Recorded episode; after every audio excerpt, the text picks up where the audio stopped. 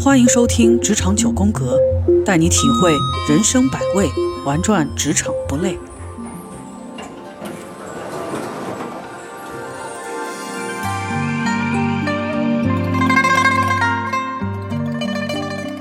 那像你们在呃出去玩的时候，有没有遇到过一些计划外的事情，或者说是一些意外的状况？其实呃，类似于这样的变化，我也会遇到。您比如说，我这次带父母出去，在我行程的后期，本来我的安排是山西计划之后到了延安后呢，我会规划了一个延安郊区的一个自然景点。之后的计划是当天玩完了之后，直接到西安要住一晚上，然后最后再从西安再回川。但是呢，因为本身对于整个陕西省我是持了一个路过的一个状态，所以说之前对于进入陕西省是否有疫情防控的一些规则的一些出台，没有去做过多的这个了解。但是呢，突然间到了延安之后，发现所有人在这个时候进入整个陕西省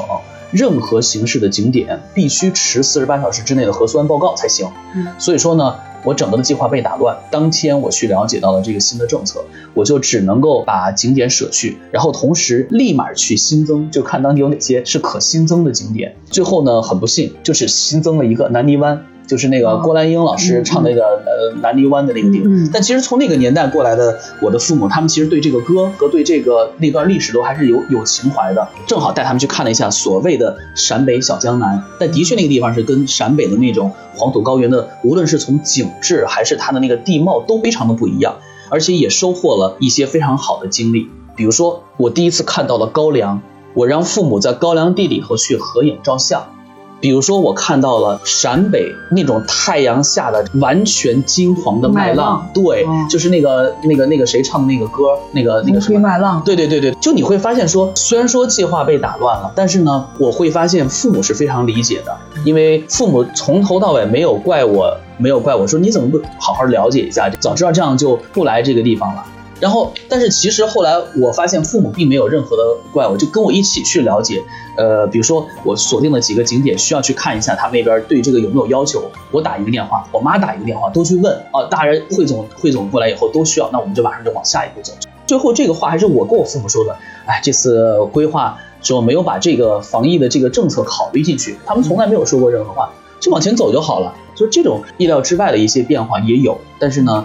呃，在。陪父母自驾出行的这个过程里面出现的次数不太多，但出现之后呢，我会发现也不是个什么大事儿。因为你想想，在职场里面，你在工作里面，任何项目的推进，哪怕是你一个非常好的项目经理，你定好了非常好的时间节点，你能够保证说中间不出任何岔子吗？那出了岔子，你作为这个掌舵人，你把它给拽回来就完了。其实也是我们需要去面临的一个常态吧。对，尤其是旅行中遇到的一些意料之外的一些状况。也许能够带来我们有一些意想不到的新的体验，发现一些很不一样的美景。其实我个人，我我很赞同你这个观点。其实我觉得，我们只要出去了，我们在某一个时间、某一个地点看到的、感悟到的东西，你把它稍微做一些元素方面的调整，不同的时间、不同的地点、不同的角度去看，我觉得收获都不一样。这个得看咱们自己如何去解读它。在这个问题上，我觉得父母的理解非常的大。他们经常都是说的，没关系，你安排就行。对，我们跟着你走就行。你比如说，你安排这个景点，你本来觉得是早晨可能景色更美。殊不知，由于你路途的一些问题，耽误到下午才到，那个时候已经快进入傍晚了。殊不知，傍晚的景色也是非常的，对，这其实都是一些意外的收获。你没有拍到早晨的景点，你你让他们在夕阳西下的时候，对，拍一组照片，照样很美，这也是收获啊。你就这么去解读，其实也不认为这是一个意外的出现，你可以你可以理解为是一个意外的一个 surprise，对，也是美丽的，对吧？哎，说到拍照哈，我觉得。对于父母他们的旅行来说，评判这段旅行到底妙不妙，嗯其中有几个点，就是除了这个旅行里面的舒适度好不好以外，可能还有一个很重要的点，就是拍出来的照片好不好看。嗯，对，是的。比如说，就像我们出去玩的时候，如果说这个景色很美，给他们拍出来了很好看的照片，他首先第一个，快快快，你给我拍。拍完了以后，你把照片发给我，我发朋友圈啊，他也要他也爱发朋友圈，而且还要发到自己的这个老伙伴的群里面，让他们看看我们今天去了哪玩，秀一秀。哎，对，所以我觉得拍照应该现在，尤其对于父母的旅行里面来说，是一个很重要的环节。从我很小的时候，父母带我出去，呃，我就一直有这个感觉，我们可以不买东西，不买当地的所谓的这个那个的纪念品，但是照片一定得保留好。啊，包括我爸以前用的什么胶卷啊，那些还有冲洗出来的照片，包括现在的数码的这些东西，因为这个东西呢，我觉得是可以拿来回忆的，啊，并且是免费的，也是免费的。那么这个资源是很好，所以说我觉得没有什么特殊的情况的话，我们希望能够尽可能的带父母出去的这个旅程里面，尽可能为他们多的去以非常高的质量去记录下非常满意的瞬间。所以说在拍照这件事情上，我确实是费足了功夫，但也会发现在这个过程里面，你就会和父母有一些小小的冲突代沟。对，代沟，代沟是什么呢？因为你平常看父母跟他们的老年团呃拍个照片啊，比如说几点，第一呢，我就发现我妈我我妈的那个。就是那个帽子挡太阳的，我就觉得那个挡太阳可以，但是我就认为她拍照戴那个不好看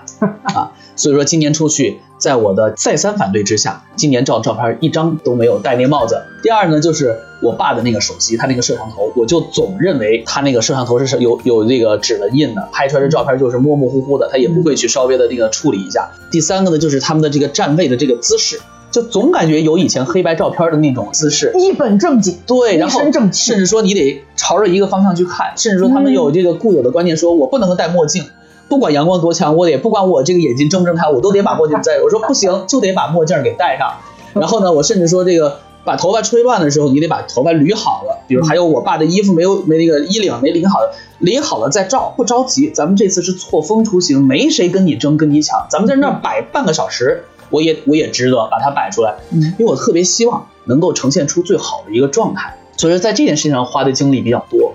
但是呢，我也觉得很欣喜的就是，爸妈听我的。虽然说最开始他会觉得，哎呀，照个相这么麻烦，你后来你给他弄弄弄了以后呢，觉得你看看效果，嗯，不错。后来也就比自己拍的好看，那肯定的，那肯定的。然后呢，就还是很配合。呃，甚至说我们在这个山西，我找到的其中一个非常小众的一个偏僻的一个小山村，因为它是属于窑洞的那种山村，而且那个景点是属于非常非常小众，已经没有人住的，里边的那个窑洞的那个小院都已经坍塌了一半的那种。但是呢，你去照相的话，景致就特别好。但是呢，因为它在那个山坡的边上，其实有点危险，呃，而且有需要人蹲着去拍你在一个半破旧的一个门洞那个那个土门洞里边去照。我先给爸妈照了，然后我跟我妈说：“我说得用那个广角镜头，你得像我这样蹲到这儿。你看我一会儿站在那地方，你看待会儿就把我框在这个里面。然后爸，你过来给我扶下我妈，帮她支撑一下，这样来拍。对，就这些过程都做足了，你会发现，其实爸妈也可以拍出来那种质量的照片。这是一个 team work，这是一个 team work。再一个，你就给他把这个。”你给他把设备配齐了，你把时间给他预留足了，你你给他的所有的鼓励、所有的培训、所有的支持全部做到位了。其实这个过程，他既会享受作为一个被拍者的角色，他也会享受他作为一个拍摄者的角色。其实对于他们来讲也是不一样的感觉。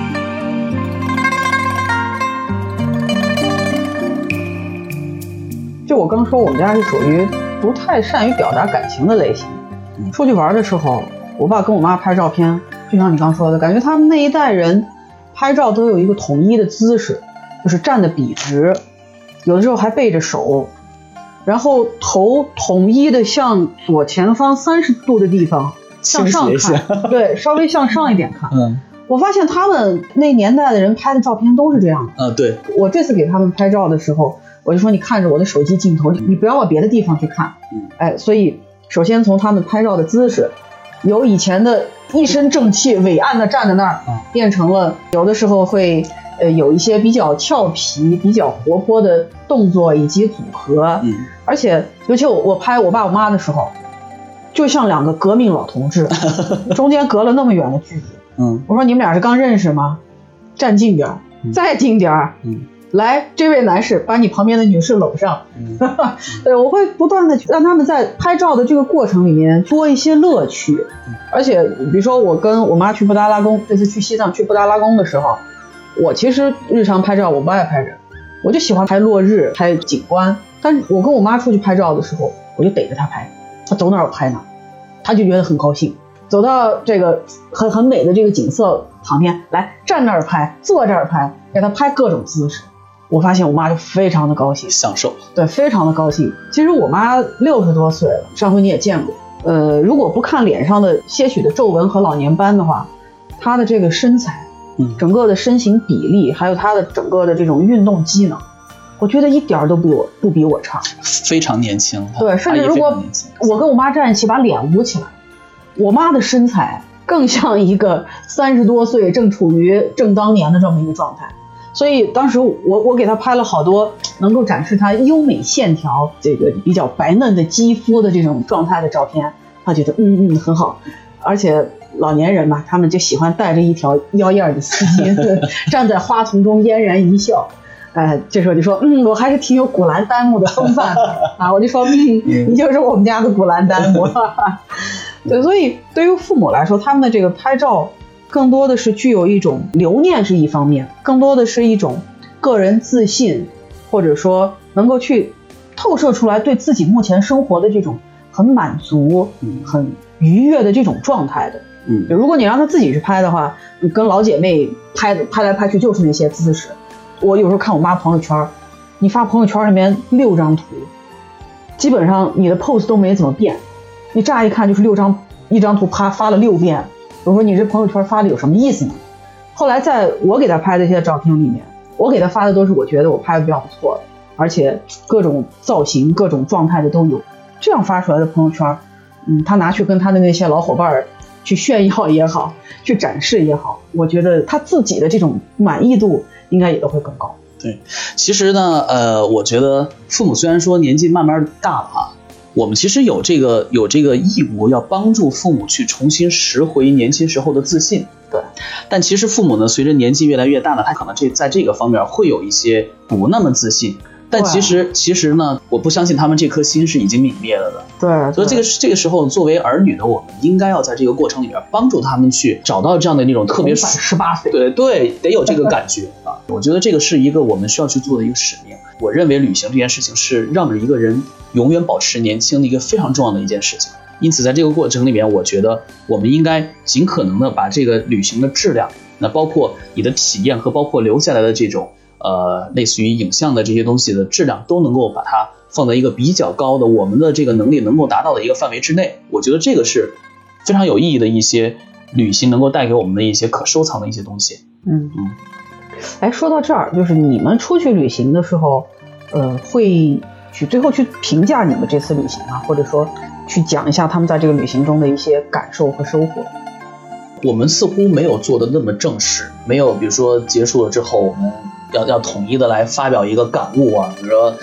哪些是好的，哪些是不好的，哪些是还不满意的，没有这么说过。因为我似乎觉得我们几乎每天都在做这个回顾，然后做明天的计划的提前的这个预习，甚至说是一些微调，每天都在做这样的事儿。首先，我本人是一个喜欢随时分享出来一些感悟的一个性格特征，再加上我觉得我爸妈呢，他们对这个事儿呢也不是那么的看重，他们觉得怎么都把这景点给玩了，都把这一个目的地给去了，都是一些比较好的企业，他们也不在这方面不是特别的那么苛刻和较真儿状态啊。但我们随时会去分享，呃，对于这个自然景点它的特征和我们以前去的哪些地方是不一样的，是一样的，或者他们听说的是怎么样的一个地方，玩了什么感受，或者对于这个历史遗迹，我们今天通过当时去看它的历史这个文字的介绍，和我们当时又去做百度的一些介绍，今天其实学习到的一些新的东西。这个遗迹是怎么产生的？包括今年在山西的这个这个张壁古堡，是一个一个一千六百六百年的呃一个兵营，一个大山包，下面是掏空了的一个地道，很多层地道，上面建立了一个迷你的一个石城，就这么一个军事基地。我觉得抗日战争时期冀中平原的地道战的地道，所有的东西，我印象中的地道，在这次的张壁古堡都得到了印证。我带着父母去穿地道，然后再回到地面去看这个石城。就这种感觉是非常不一样的。我们会去回顾这些非常有意义的点，但其实你会发现，回顾完了之后，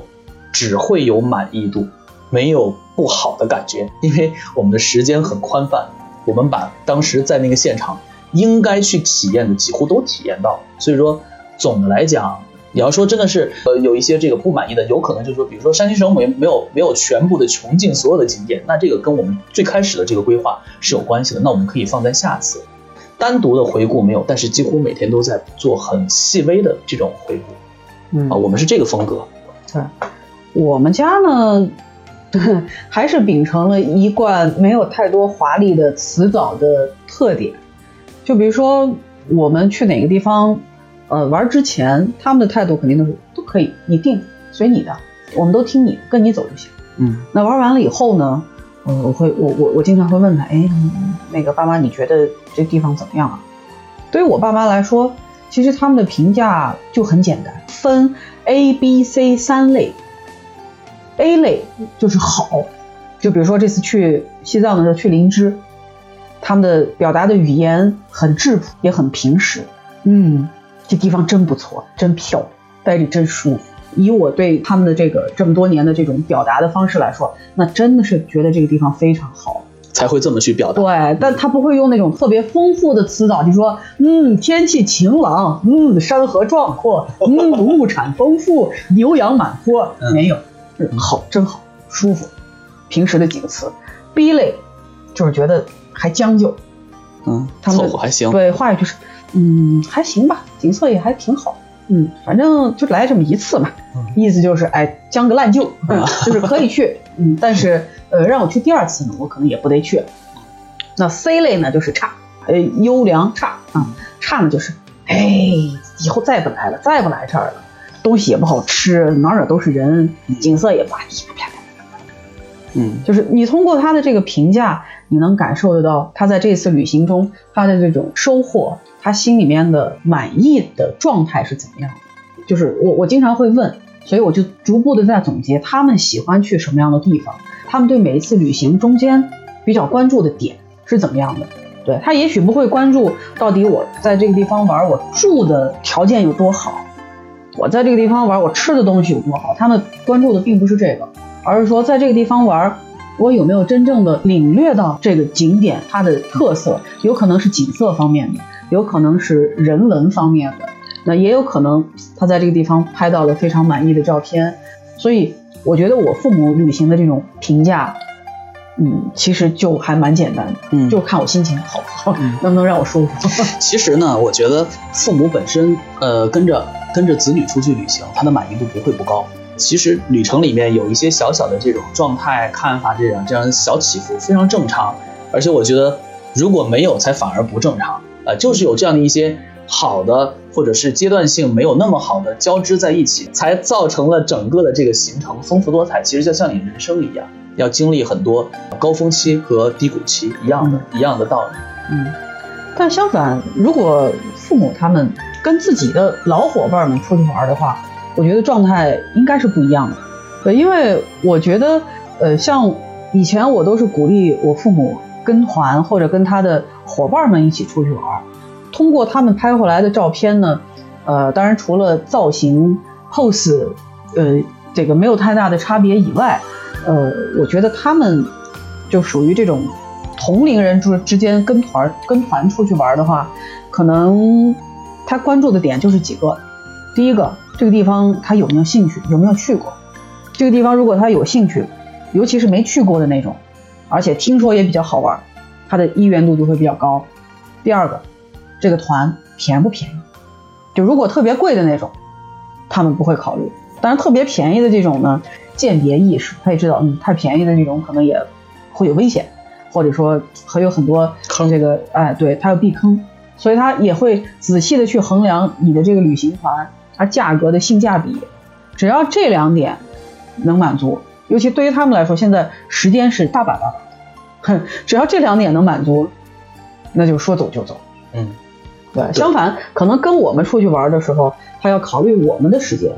呃，就比如说我们尤其在上班的时候，到底能不能抽出来时间？嗯能抽出多长时间？对，能玩几天，就不像他们自己出去玩，那时间就很洒脱，特随意。想玩几天就玩几天，只要家里面没有什么太大的事儿，你让他玩几个月，我估计他们都是可以接受的。对，所以说可能跟我们一起出去玩呢，多了一些回忆，更多了一些情感上的相互的表达，嗯或者说能够多一些交流。因为其实这么多年，我们也没有在父母身边，只是每年见那么几次面，陪伴一段时间，所以说更多的是一种情感上面的相互的陪伴。但是他跟自己的伙伴儿跟团或者跟自己的伙伴儿出去玩，那正儿八经的就是一种自我的一种放松，能够去跟同龄人一起去享受旅游的乐趣。所以我觉得侧重点应该还是会不一样。嗯，所以说在自驾的过程里面，我不是提到和父母会聊很多东西嘛？就类似于这样的一些方面，也是我们谈到的话题之一。我会需要去了解一下他们平常跟谁出去玩，有固定的吗？有多么固定？那么有新认识的这些人是什么情况？大概背景是什么情况？玩什么？分别是这个呃擅长什么？有怎么样的一些特别好或者不好的一些体验和回忆，我都会了解一下。了解一下呢，过程呢，第一呢，确实是帮助我去了解，看看他们现在有没有交友不慎啊之类的这些东西哈。然后再一个呢，我我其实通过这个过程能够去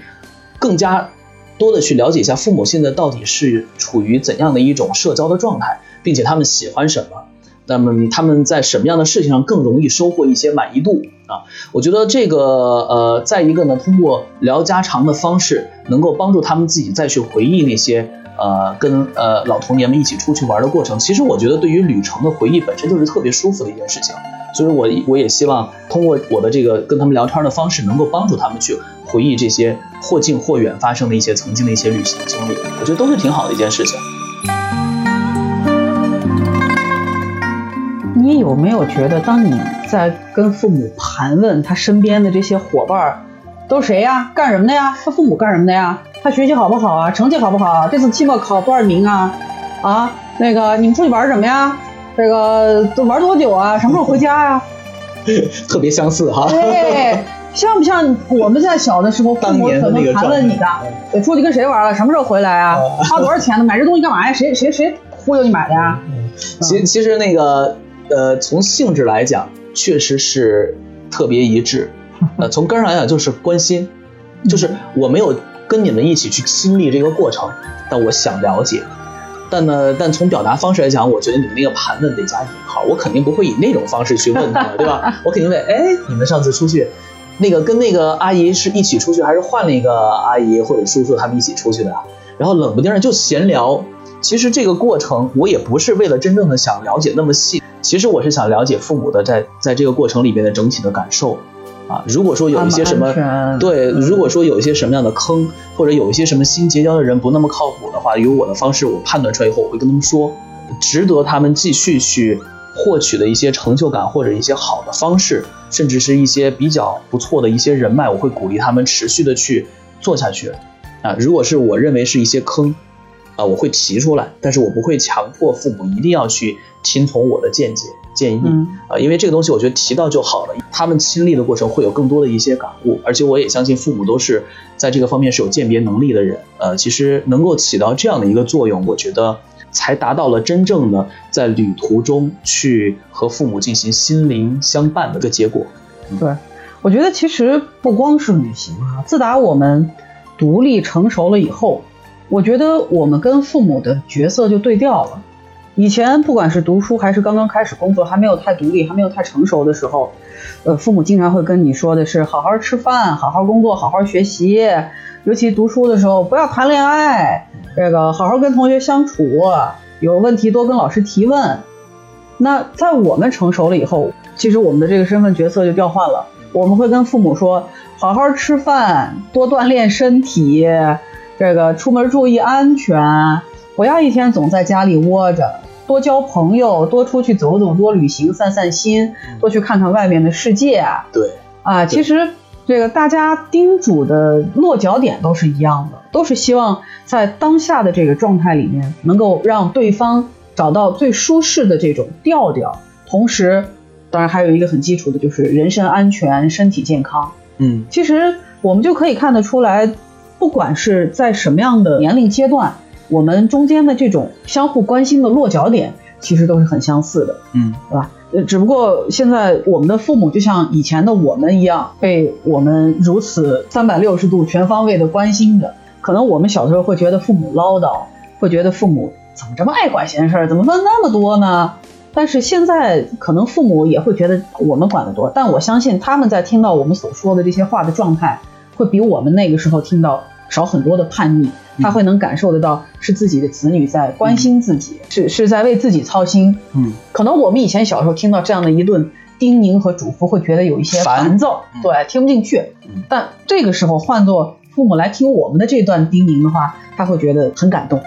他有可能不会表达出来，嗯但是呢，我觉得的确是这样。他对这件事情的感知力和当年小的时候我们的感知力是不一样的，但从性质上来讲，确实是我们像曾经父母对于我们那样的三百六十度关心着。现在，那么还有一个问题呢，就是其实在这个过程中呢，你会发现和父母有这么一次短时间的比较集中的一直在一起生活旅行着的这个过程，你会发现其实我们和父母的平常的交流跟在这个过程里面的交流是不一样的，因为现在会少很多。刚刚前面我们也提到了，为但为什么同时我们又会自发的变成了现在这个样子？就是因为我们随着年龄的增长，随着社会生活阅历的增长，随着我们本身个体的成熟越来越成熟，那我们其实会有这种使命感。这种使命感是我觉得正常的状态来讲是自然产生的。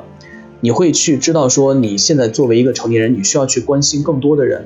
这些人里面包括曾经这么去养育你的父母，你会去关心他们。所以说，不知不觉中，我们其实反过来似乎扮演了一个家庭管理者的这个角色。对对对，有点这样一个状态。所以说，其实对于父母来讲的话，儿女的陪伴的确是我觉得是一个必需品。只是说，父母对此的这个诉求是刚性的，他他不会表达的非常的刚性，因为他不愿意给我们提供一些压力。那同时，从我们作为子女来讲的话，我们需要关注的点太多了，有自己的小家庭，有自己的伴侣，有自己的孩子，有自己事业上的追求，可能很容易被忽视掉的就是对于父母的关心、关怀关怀。对。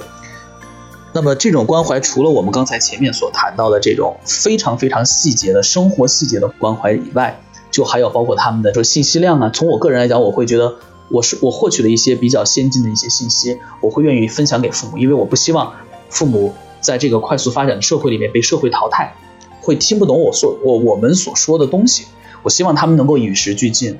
嗯包括我们现在所使用的一些新的东西，一些小小的技术，一些小的一些家用电器的一些小功能，我都希望他们能够知道。不一定一定要给他们买上，哎，买上了配置好了，他们也不一定会用，而且也不一定喜欢用，因为他们生活习惯是喜欢用那些不那么先进的东西。但是我觉得得让他们知道有这么一回事儿，有这么一个东西。我觉得这个东西对于他们，呃，信息量的获取以及他们的这个思维的锻炼都是好事儿。嗯啊，所以我觉得这从这个角度来讲，我觉得我们二十多到四十多的职场人，我觉得我们除了有这个义务让自己在自己所选择的职业道路上去不断的去努力追求更高的一个高度，更多的一些成功，更重要的，我觉得我们需要把自己摘出来，要去把你的呃关爱给到你身边最亲近的人，包括父母，因为他的年龄跟你是不一样的，你对他的关爱需要花心思。